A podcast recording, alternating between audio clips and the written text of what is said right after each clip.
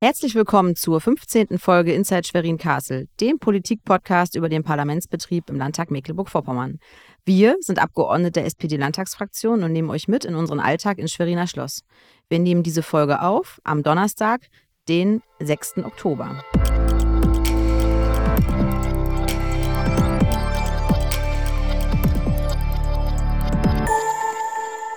In unserer heutigen Folge wollen wir uns mit einem Thema beschäftigen, das äh, allgegenwärtig ist und natürlich uns auch jetzt in dieser Woche, wir sind mitten in der Parlamentswoche im Landtag beschäftigt, äh, so auch in der Regierungserklärung gestern und in ja, diversen Anträgen auch in dieser Woche. Äh, und das ist natürlich der Angriffskrieg Russlands auf die Ukraine und ja, den Unsicherheiten, die damit verbunden sind, auch in der Energieversorgung und in den Energiepreisen. Das wollen wir heute thematisieren.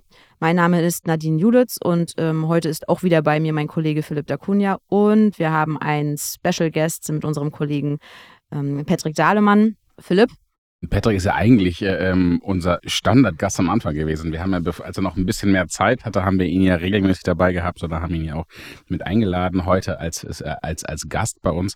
Ja, ähm, vielleicht Patrick, ganz kurz zum Einstieg. Schaffst du es eigentlich in den letzten Wochen regelmäßig Schlaf zu bekommen? Hast du genug Schlaf oder leidet das alles schon ein bisschen aufgrund der ganzen Arbeitsbelastung? Äh, oh Gott, erstmal ist es total schön, mal wieder in dieser Runde dabei zu sein und deswegen danke an euch beide für diese Initiative. Ähm, ja, das ist schon äh, wenig Schlaf. Ähm, muss ich überlegen, wenn wir im Kanzleramt ähm, in den Verhandlungen beim Bundeskanzler da um 22 Uhr fertig sind, dann sind in der Regel abends danach noch die Schalten mit den Fraktionsvorsitzenden ähm, auch ähm, die Informationen an den Energiegipfel. Dann geht es zurück nach Schwerin und in der Regel ja dann äh, morgens um 7, 7.30 Uhr äh, das Programm auch weiter. Aber ich sage immer, da gibt es Leute, die haben ganz andere Bedingungen. Lasst uns mal an die denken, die in den Bäckereien arbeiten und äh, permanent so einen verschobenen Tag-Nacht-Modus haben. Da habe ich gigantischen Respekt vor. Äh, und ich habe ja auch manchmal Glück, dann am Samstag oder Sonntag mich mit meiner Tochter beim Mittagsschlaf hinlegen zu können. Und äh, sie schläft dann länger und ich bin dann ausgeschlafen. Jetzt haben wir ja, wenn wir so, sozusagen ein bisschen rekapitulieren, wir hatten ja schon Energiepreise höhere im vergangenen Jahr. Ding ist ja auch schon, Russland hat ähm, angeblich aufgrund, ich, ich, glaube, das waren auch damals Schwierigkeiten, ist nicht mehr so viel Gas geflossen oder es kam einfach weniger. Jetzt haben wir den Angriffskrieg und zwischenzeitlich die Preise sind ähm, Zumindest liest man das online über 40 Cent pro Kilowattstunde ähm, angestiegen, ähm, zwischenzeitlich wieder auf 28 Cent zurück, zurückgefallen. Das heißt, es geht ja schon ein bisschen runter. Gleichzeitig wird Gas Mangelware sein. Wir sind als Land in verschiedensten Bereichen aktiv. Wir einerseits natürlich die große Frage, wie soll man das bezahlen? Da haben wir als Land schon im März einmal äh, sagen mit unserem Wirtschaftsminister, Energieminister das Thema Energiepreisbremse ins Spiel gebracht und in den letzten Wochen vehement auch dafür gekämpft, dass dann eine Bremse kommt, weil es ja niemand bezahlen kann. Und LNG-Terminal auch gerade bei uns im Land, weil die Infrastruktur einfach da ist. Wenn ich jetzt sozusagen von außen gucke, würde ich sagen, naja, was ist denn so schwierig an der Energiepreisbremse? Warum hat man nicht längst gesagt, man macht das Ganze und setzt das Ganze um? Ähm, warum sind wir jetzt eigentlich in dieser späten Situation? Gleichzeitig jetzt äh, schimpft das ganze Ausland auf uns. Ähm, die ganzen Nachbarländer werfen uns irgendwie Alleingänge in der Energiepolitik vor, aber Warum ist das so schwer? Warum haben wir nicht schon, warum haben wir nicht längst gesagt, so zack, wir deckeln einfach die Preise? Mhm. Also was sich jetzt so selbstverständlich anhört, äh, war natürlich auch ein großer Überzeugungskampf, ähm, sowohl in der Zusammensetzung der Bundesregierung. Die SPD regiert ja nicht mit Olaf Scholz allein das Land, sondern hat Koalitionspartner. Für die FDP glaube, ist uns allen auch äh, bewusst und vielleicht ja auch zu dem äh, größten Teil auch unsere Überzeugung, dass äh, der Markt und unsere soziale Marktwirtschaft auch schon gerechter und auch ein guter Ausgleich dafür ist, wenn Mechanismen ähm, auch wirken. Aber die Welt ist aus den Angeln geraten an dieser Stelle und ähm, das spüren die Bürgerinnen und Bürger. Ich finde, Olaf Scholz hat ähm, zu Beginn dieses Krieges einen ganz entscheidenden Satz gesagt, dass die Sanktionen ähm, gegenüber Russland ähm, zunächst den Russen treffen und Putin und nicht unsere Bevölkerung. Und ähm, da finde ich, ist ähm, alles das, was die Frage von Preis, Bremse oder Decke, wie auch immer man das bezeichnen mag, ein ganz, ganz entscheidendes Instrument. Ähm, es war unser Wirtschaftsminister Reinhard Mayer, der bereits ähm, im März eine Gaspreisbremse vorgeschlagen hat. Da war er einer der ersten. Wir waren dann an einer sehr intensiven Vorbereitungsstrecke im Energiegipfel, auch bei uns im Land im August ähm, haben davor an dem Wochenende, darf man auch mal sagen, Parteitag gehabt. Ähm, ich erinnere mich noch und ihr wart dabei, der Freitagabend, äh, als unsere Bundestagsabgeordneten, Johannes Alt will ich hier mal nennen, ähm, auch aus den Beratungen seines äh, Arbeitskreises Wirtschaft damit kam. Da haben wir zunächst über die Deckelung des Gaspreises geredet. Das hat sich weiterentwickelt und ähm, ich bin wirklich froh, dass das nicht nur Parteitagsbeschlüsse oder Landtagsbeschlüsse sind, sondern wirklich auf Mecklenburg-Vorpommern gehört wurde ähm, und wir auch mit der konkreten Ausgestaltung dieses Energiepreisdeckels ernsthafte Zuhörer gefunden haben, ernsthafte Partner, 16 zu 0 Beschluss der Länder, dann jetzt Annahme in der MPK und dieses Wochenende kommt die Gaspreiskommission zusammen. Ich bin sehr gespannt und ich glaube, nicht nur wir hier in dieser Runde, sondern die Menschen da draußen haben hohe Erwartungshaltung daran. Ja, ich habe das ähm, auf der Straße ganz viel auch gehört. Ähm, also das wurde auch so wahrgenommen von vielen, dass ähm, gerade Manuela Schwesig mit ihrer ähm, Auffassung und mit ihrem Eintreten für diese, für diese äh, Preisbremse ähm, natürlich ein starkes Gewicht war im Bund äh, und die Länderkollegen da auch, ähm, ja, ich sag mal, ähm, gut vertreten hat. Das wurde mir immer wieder gespiegelt, wie wichtig das war, dass sie da so für eingetreten ist und auch schon so frühzeitig. Ich kann sagen, aus den ersten Gesprächen, als ähm, die Ministerpräsidentin es gegenüber ihren Länderkollegen, aber auch gegenüber dem Bundeskanzler auch dargestellt hat, da war das für viele unvorstellbar es war auch für viele unvorstellbar, dass die Preise so durch die Decke gehen. Und die Erwartungshaltung und die Hoffnung der Politik, die haben wir vielleicht ja auch, ähm, wir drei, die wir hier sitzen, auch zum großen Teil auch getragen, dass die Entlastungspakete 1, 2, 3, die alle gut sind und auch wirklich wichtige Maßnahmen beinhalten, dass die reichen. Aber es wurde schnell klar, wenn uns eine Familie schreibt, ähm, die ursprünglich Energiekosten in Bezug auf Gas von 100 Euro im Monat hatten und jetzt Abschläge von 700 Euro im Monat zahlen sollen, dass da einmal Hilfen mit 300 Euro Steuerentlastungspakete, erhöhte Pendlerpauschalen einfach nicht ausreichen. Es gibt zu viele Menschen in diesem Land, die nichts auf der hohen Kante haben und das auch nicht wuppen können. Und deswegen ist diese Deckelung ganz wichtig und ich bin überzeugt, dass das eines dieser Grundeigenschaften sein kann, wo in dieser so harten Zeit, wo so viele Menschen auf die Straße gehen, auch erstmals die Menschen dann wieder sagen, Respekt, da hat die Politik ganz konkret auch für mich etwas gemacht, um mich zu unterstützen und das, glaube ich, gewinnt dann auch Vertrauen in der Demokratie zurück. Gleichzeitig haben die Leute, glaube ich, auch nicht nur Angst ähm, vor den Preisen, definitiv. Also klar, wie du sagst, die Beispiele sind katastrophal. Wer hat so viel Geld zurückgelegt, wenn man sich ein Haus äh, erspart hat, angespart hat und vielleicht vornherein so kalkuliert, dass man vielleicht sogar auf den Sommerurlaub spar, äh, verzichtet und dann halt das als großes ähm, äh, ähm, Projekt, das Haus und auf einmal, man hat gar nichts zum, zum, zum Sparen in der Zeit. Gleichzeitig ist aber auch die Ungewissheit. Was passiert eigentlich? Haben wir bald eine Knappheit? Wir haben jetzt Speicherstände von über 90 Prozent. Trotzdem haben wir also geringeren Zufluss natürlich aus vielen Bereichen. Auch Norwegen und die anderen Länder liefern uns da noch nicht so viel. Ähm, wie laufen da auch die Gespräche? Weil das ist ja, glaube ich, auch eine der größten Schwierigkeiten, die ja, glaube ich, in diesem ganzen Rahmen mit diskutiert werden. Weil ein Preis führt de facto dazu, dass man weniger verbraucht. Wie ist das in diesen ganzen Gesprächen? Wie, wie für die Versorgungssicherheit? Ähm, wie, wie stehen wir da? Da müssen wir jetzt im Winter fürchten, dass wir irgendwie nichts mehr haben? Oder das war ja unser erster Ansatz. Ähm, es gab ja die völlige Fehleinschätzung auch in der Politik äh, im März, ähm, auch noch über so Themen wie ein Gasembargo zu reden, äh, wo klar war, von heute auf morgen können wir aus dem Thema russischem Gas gar nicht aussteigen. Wir brauchen Speicherfüllstände, um über diesen Winter zu kommen. Wir sind ähm, eine wohlhabende, eine Industrienation, die einen großen Energiehunger und auch Bedarf hat. Und dafür braucht es nicht nur für Bürgerinnen und Bürger, sondern vor allem auch für unsere unternehmerischen Kapazitäten eben diese Versorgung.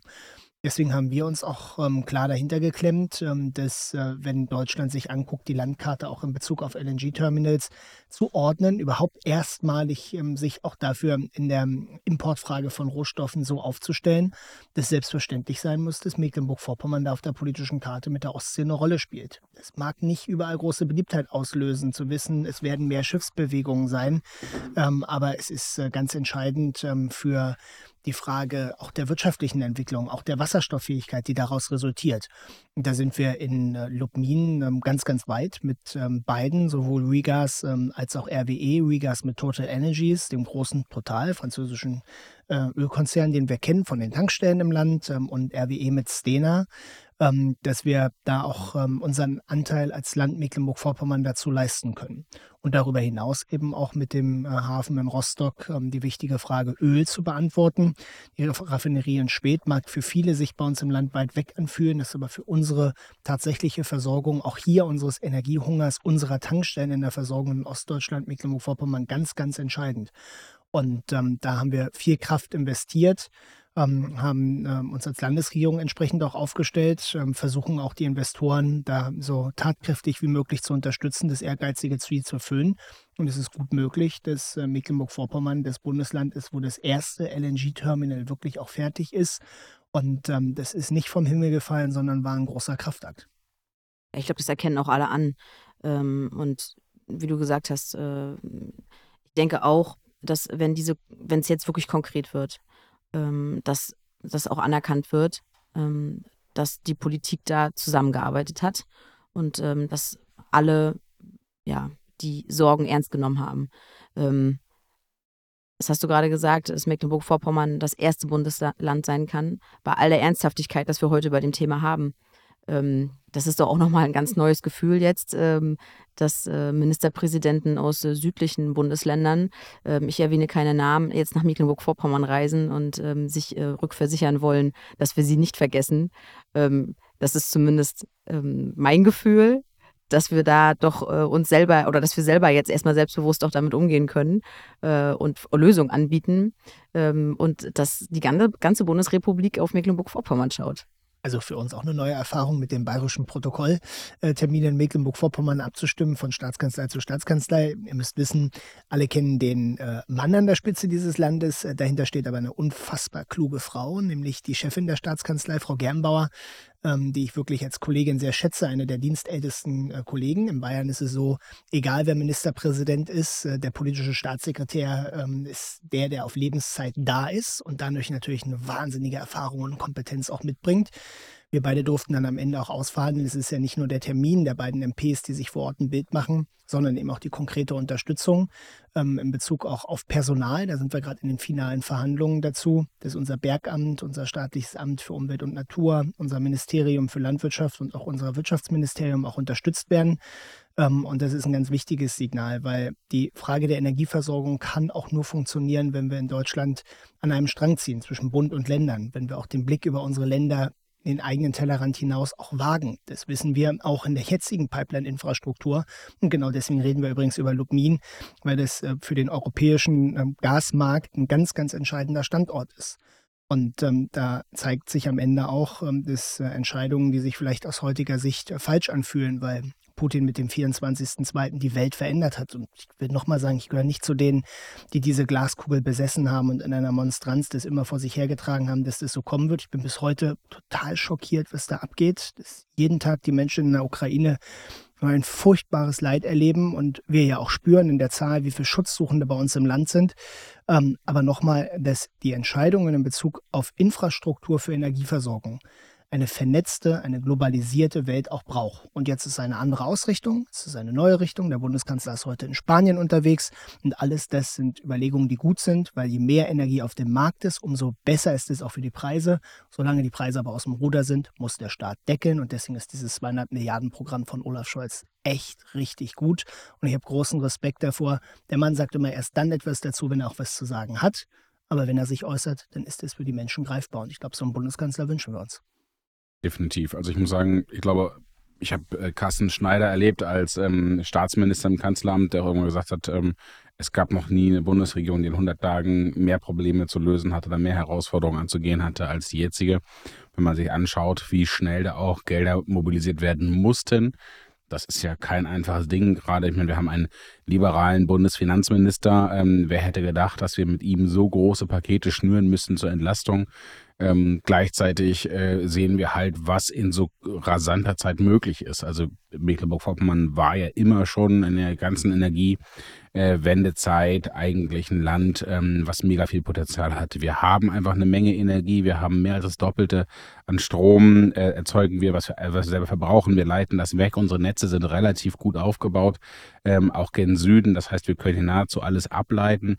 Wir haben die Offshore-Windenergie, wir haben Onshore. Jetzt kommt die ganze Frage rund um LNG dazu mit den Shuttle-Schiffen, die dann ja auch, ähm, solange sozusagen, also mit den großen Terminals, also mit den großen LNG-Schiffen dann das Gas erstmal reinbringen. Das heißt, es passierte immer mehr MV-Energieland und ähm, auch langfristig Gasübergangstechnologie, haben wir immer gesagt. Ähm, hätte man das damals gewusst, hätte man das sicherlich anders gemacht, aber wir haben gesagt, okay, wir wollen raus aus Atom, wir wollen raus aus Kohle, wir, wollen jetzt irgendwie für die nächsten 20, 30 Jahre ist Gas unsere Haupttechnologie. Und das haben wir auch, hat Christian Pegel letzten Jahre ja auch immer gesagt, es ist nicht auf Dauer, das ist ein Übergang. So, jetzt bauen wir die LNG-Terminals, du hast schon gesagt, wasserstofffähig. Ich glaube, eine der größten Chancen, die wir haben, die Energie, die wir erzeugen, in eine Wertschöpfung zu geben. Wir haben die Entwicklung schon, wir haben in der Region Rostock, wir haben in Vorpommern schon Entwicklung, die tatsächlich dort auch hinführt, die da modernste Technologie, Verfahren entwickelt, ähm, die dort produziert.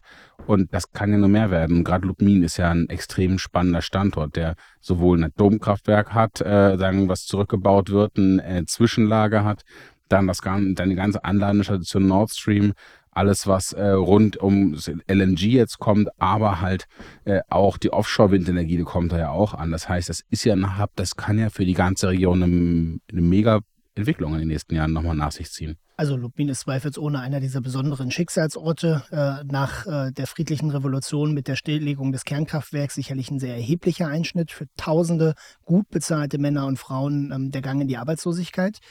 Dann äh, die Weiterentwicklung zu sagen, wir müssen das Land äh, und beide Landesteile gleichermaßen im Blick haben. Das war ein, ein gewisser Vorbote der Vorpommernpolitik, äh, eine Industrieoffensive und auch die Entwicklung aus dem ehemaligen Kühlkanal des Kraftwerks einen Industriehafen zu machen.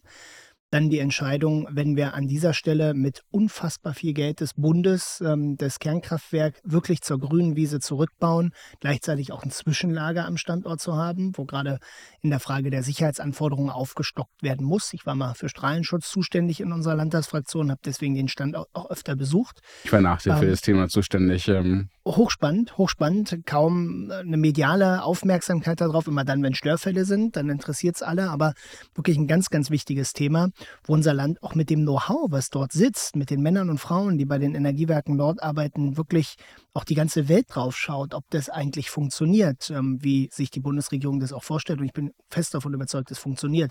Die große Debatte zum Steinkohlekraftwerk, zum Gaskraftwerk, die den SPD-Landesverband in einer gigantischen Art und Weise beschäftigt haben, wo ein ähm, Nachfolger im Amt des Ministerpräsidenten gegen seinen Vorgänger sich gestellt hat, Erwin Sellering und Harald Ringsdorf, die das auf einem Parteitag offen ausgetragen haben. Lubmin kann man schon zweifelsohne als äh, Schicksalsstandort des Landes Mecklenburg-Vorpommern bezeichnen. Und dann natürlich auch in der großen Hoffnung, auch in Gewerbesteuereinnahmen, in weiteren Industrieansiedlungen, die nach der Anlandung von Nord Stream 1 und dann auch in der Hoffnung auf ähm, die Zertifizierung von Nord Stream 2 damit verbunden waren. Und natürlich auch allen Veränderungen, die der 24.2. gebracht hat. Was ich gut finde, Mecklenburg-Vorpommern konnte sich ähm, auf Ebene der Bundesländer auch beim Bundeskanzler durchsetzen. Mussten wir auch gar nicht laut für werben. Wir haben als Bedingung formuliert, alles das, was jetzt an Infrastruktur dort geschaffen wird, muss wasserstofffähig sein. Und wir haben die ersten großen Investoren, die in Lubmin sich jetzt schon riesig große Flächen gepachtet haben, unmittelbar auf diesem Areal. Thema Elektrolyse, du verstehst davon deutlich mehr als ich. Ähm, ich weiß, dass das für unseren äh, auch an dieser Stelle wieder für den Energiehunger dieses Landes in der Erzeugung von Wasserstoff eine große Chance ist. Und das freut mich einfach. Was, was sich lange als sehr fern angeführt hat, ist immer auch die Chance einer solchen Krise. Die Krise, ähm, die Corona mit uns gemacht hat. Da war die große Chance, dass wir in der Digitalisierung in einem gigantischen Maße vorangekommen sind. Heute hier überall per VSK hybride Landtagssitzungen erleben können. Schülerinnen und Schüler im Homeoffice ähm, zusammenkommen mit äh, anderen äh, und die ganze Welt vernetzt ist. Ich glaube, die große Chance dieser Krise, dieser Energiekrise ist, dass wir wirklich einen gigantischen Durchbruch in der Akzeptanz und auch in der Notwendigkeit der erneuerbaren Energien haben. Mecklenburg-Vorpommern hat da immer in der ersten Reihe mitgespielt und das werden wir jetzt als Top-Standort in ganz Deutschland Land eben auch wirklich ausspielen. Wir haben Wind, wir haben Sonne, dieses unfassbar schöne Land. Und daraus wollen wir industrielle Wertschöpfung machen und damit die Vision der SPD-Landtagsfraktion, Jobmotor, Energiewende auch wirklich äh, tatkräftig umsetzen. Ja, das Stichwort. Ich wollte jetzt gerade fragen, was sagt ihr Kritikern, ähm, wenn sie fragen, wie wir das alles jetzt, diese ganze Energiekrise vereinbaren wollen mit der Energiewende? Das hast du gerade aber schon ganz gut beschrieben. Äh, insofern entfällt die Frage. Ähm, aber das ist natürlich tatsächlich eine Herausforderung, die wir jetzt haben, mit den Energiehunger jetzt sofort zu stillen, ähm, die Menschen, die verunsichert sind, ähm, natürlich da auch ein Stück weit abzuholen und äh, ja, eine Grundlage zu schaffen, die jetzt erstmal äh, vor Ort ankommt ähm, und trotzdem die Energiewende natürlich nicht aus den Augen zu verlieren. Und du hast es gesagt, unser Bundesland ist da äh, die letzten Jahre immer schon ganz gut dabei gewesen, aber natürlich bleibt es weiterhin Aufgabe, das nicht aus den Augen zu verlieren und äh, das jetzt äh, zu vereinbaren. Also ähm, trotzdem finde ich ganz wichtig, ähm, die Menschen dabei mitzunehmen. Wir können nicht mit dem Holzhammer allein den Ausbau der erneuerbaren Energien machen, weil wir dadurch natürlich Widerstände erzeugen, ähm, die wir auch nicht überwinden können. Ähm, und ähm, da bin ich unserem Landwirtschaftsminister Till Backhaus, aber auch unserem Energieminister Reinhard Mayer sehr dankbar, dass wir da, finde ich, einen sehr austarierten Weg gehen. Mecklenburg-Vorpommern ist in der Erzeugung von Offshore, also auf hoher See auf der Ostsee, Windenergie Vorreiter und führend.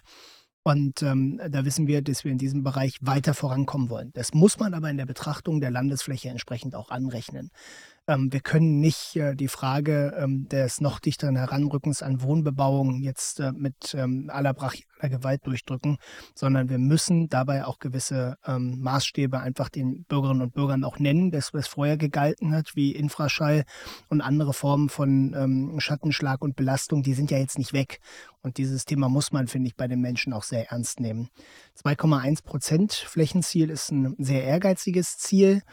Aber vielleicht ähm, an den Orten, wo wir nicht die unberührteste Natur haben, links und rechts der Autobahnen, links und rechts der Bundesstraßen, ähm, zum Teil auch auf intensiver landwirtschaftlicher Nutzung ausgebeuteter Bodenflächen, die es in diesem Land auch gibt, dass wir wirklich jetzt auch zur Einsicht kommen, da haben wir mit dem Thema Solarthermie, da haben wir mit dem Thema Photovoltaik, da haben wir mit dem Thema Windkraft auch wirklich Chancen und Potenziale. Und ich freue mich, ähm, dass jetzt ganz viele Bürgermeister uns alle adressieren und sagen, wir wollen jetzt endlich, dass unser Gebiet, unser Park, unser Vorhaben genehmigt wird. Wir wollen unseren Anteil dazu leisten. Und ähm, das ist äh, auch entscheidend dafür, dass ähm, die Menschen das akzeptieren. Und die Bürgermeister haben ja auch gewisse Interessen daran. Das ist ja auch gut so. Ja, tatsächlich sozusagen ein wirklich ähm, umfangreiches Thema. Also gerade wie wir eigentlich Energie erzeugen, wie wir sie ähm, tatsächlich dahin bekommen, wo wir sie haben wollen. Das ist in den letzten Jahren komplexer geworden. Wir haben einen riesen Vorteil. Durch die Energiewende sind unsere Stromnetze auch intelligenter geworden. Das heißt, wir haben nicht mehr das große Problem, wenn irgendwas ausfällt, ähm, dann fällt das ganze Netz aus, sondern wir können das ziemlich gut steuern. Das spielt sich, glaube ich, aus. Gleichzeitig ist die Frage, wie wollen wir als Land tatsächlich diese riesigen ähm, Anschlussleistung auch. Also sozusagen Windräder, Solaranlagen, Photovoltaikanlagen, die brauchen ja auch Zuleitung, die müssen ins Netz. Und das ist gerade auch für die Versorger eine riesen Mammutaufgabe, die man halt auch nur gemeinsam, die kann man auch deutschlandweit nur gemeinsam machen. Da haben wir auch viele, viele, viele Sachen sozusagen ja schon seit längerem auf Bundesebene adressiert, wie die Verteilung dieser Anschlüsse, dieser Kosten ist und sowas. Und ich hoffe auch tatsächlich, dass wir jetzt in der nahen Zukunft ähm, vorankommen. Ähm, vielleicht so ein bisschen, ich gucke mal auf die Zeit, so ein bisschen Richtung Abschluss. Ähm, Gibt es noch zum Thema Energie noch irgendwas, was du sagen möchtest? Sonst hätte ich noch ein anderes Thema, was ich noch ganz kurz ansprechen möchte. Ich würde es gerne mit einem Schlussappell bei diesem Thema verbinden. Ich weiß, dass es allen nicht schnell genug geht und ich weiß, dass gerade eine gigantisch große Drucksituation noch herrscht. Menschen gehen auf die Straße. Wir hier vielleicht auch nochmal einen Satz gerade rücken, dass wir diese Situation sehr ernst nehmen. Ähm, und ähm, wir uns aber als Landesregierung nicht angegriffen fühlen, weil wir konkrete Vorschläge gemacht haben und die Menschen das, glaube ich, auch aufgreifen. Das äh, ist vielleicht äh, in Bezug auf eine mediale Debatte in diesem Land äh, mir nochmal wichtig gewesen. Und ähm, ich bin überzeugt davon, die Menschen können sich auf Olaf Scholz und Manuela Schwer sich verlassen. Und das wird dann auch wieder dazu beitragen, dass die Gesamtsituation auch wieder für die Menschen erträglicher wird. Das ist das wichtigste Ziel für uns. Daran arbeitet diese Landesregierung mit allen Mitarbeiterinnen und Mitarbeitern. Daran arbeitet der Landtag in all seinen Beschlüssen und Sondersitzungen wirklich unfassbar hart.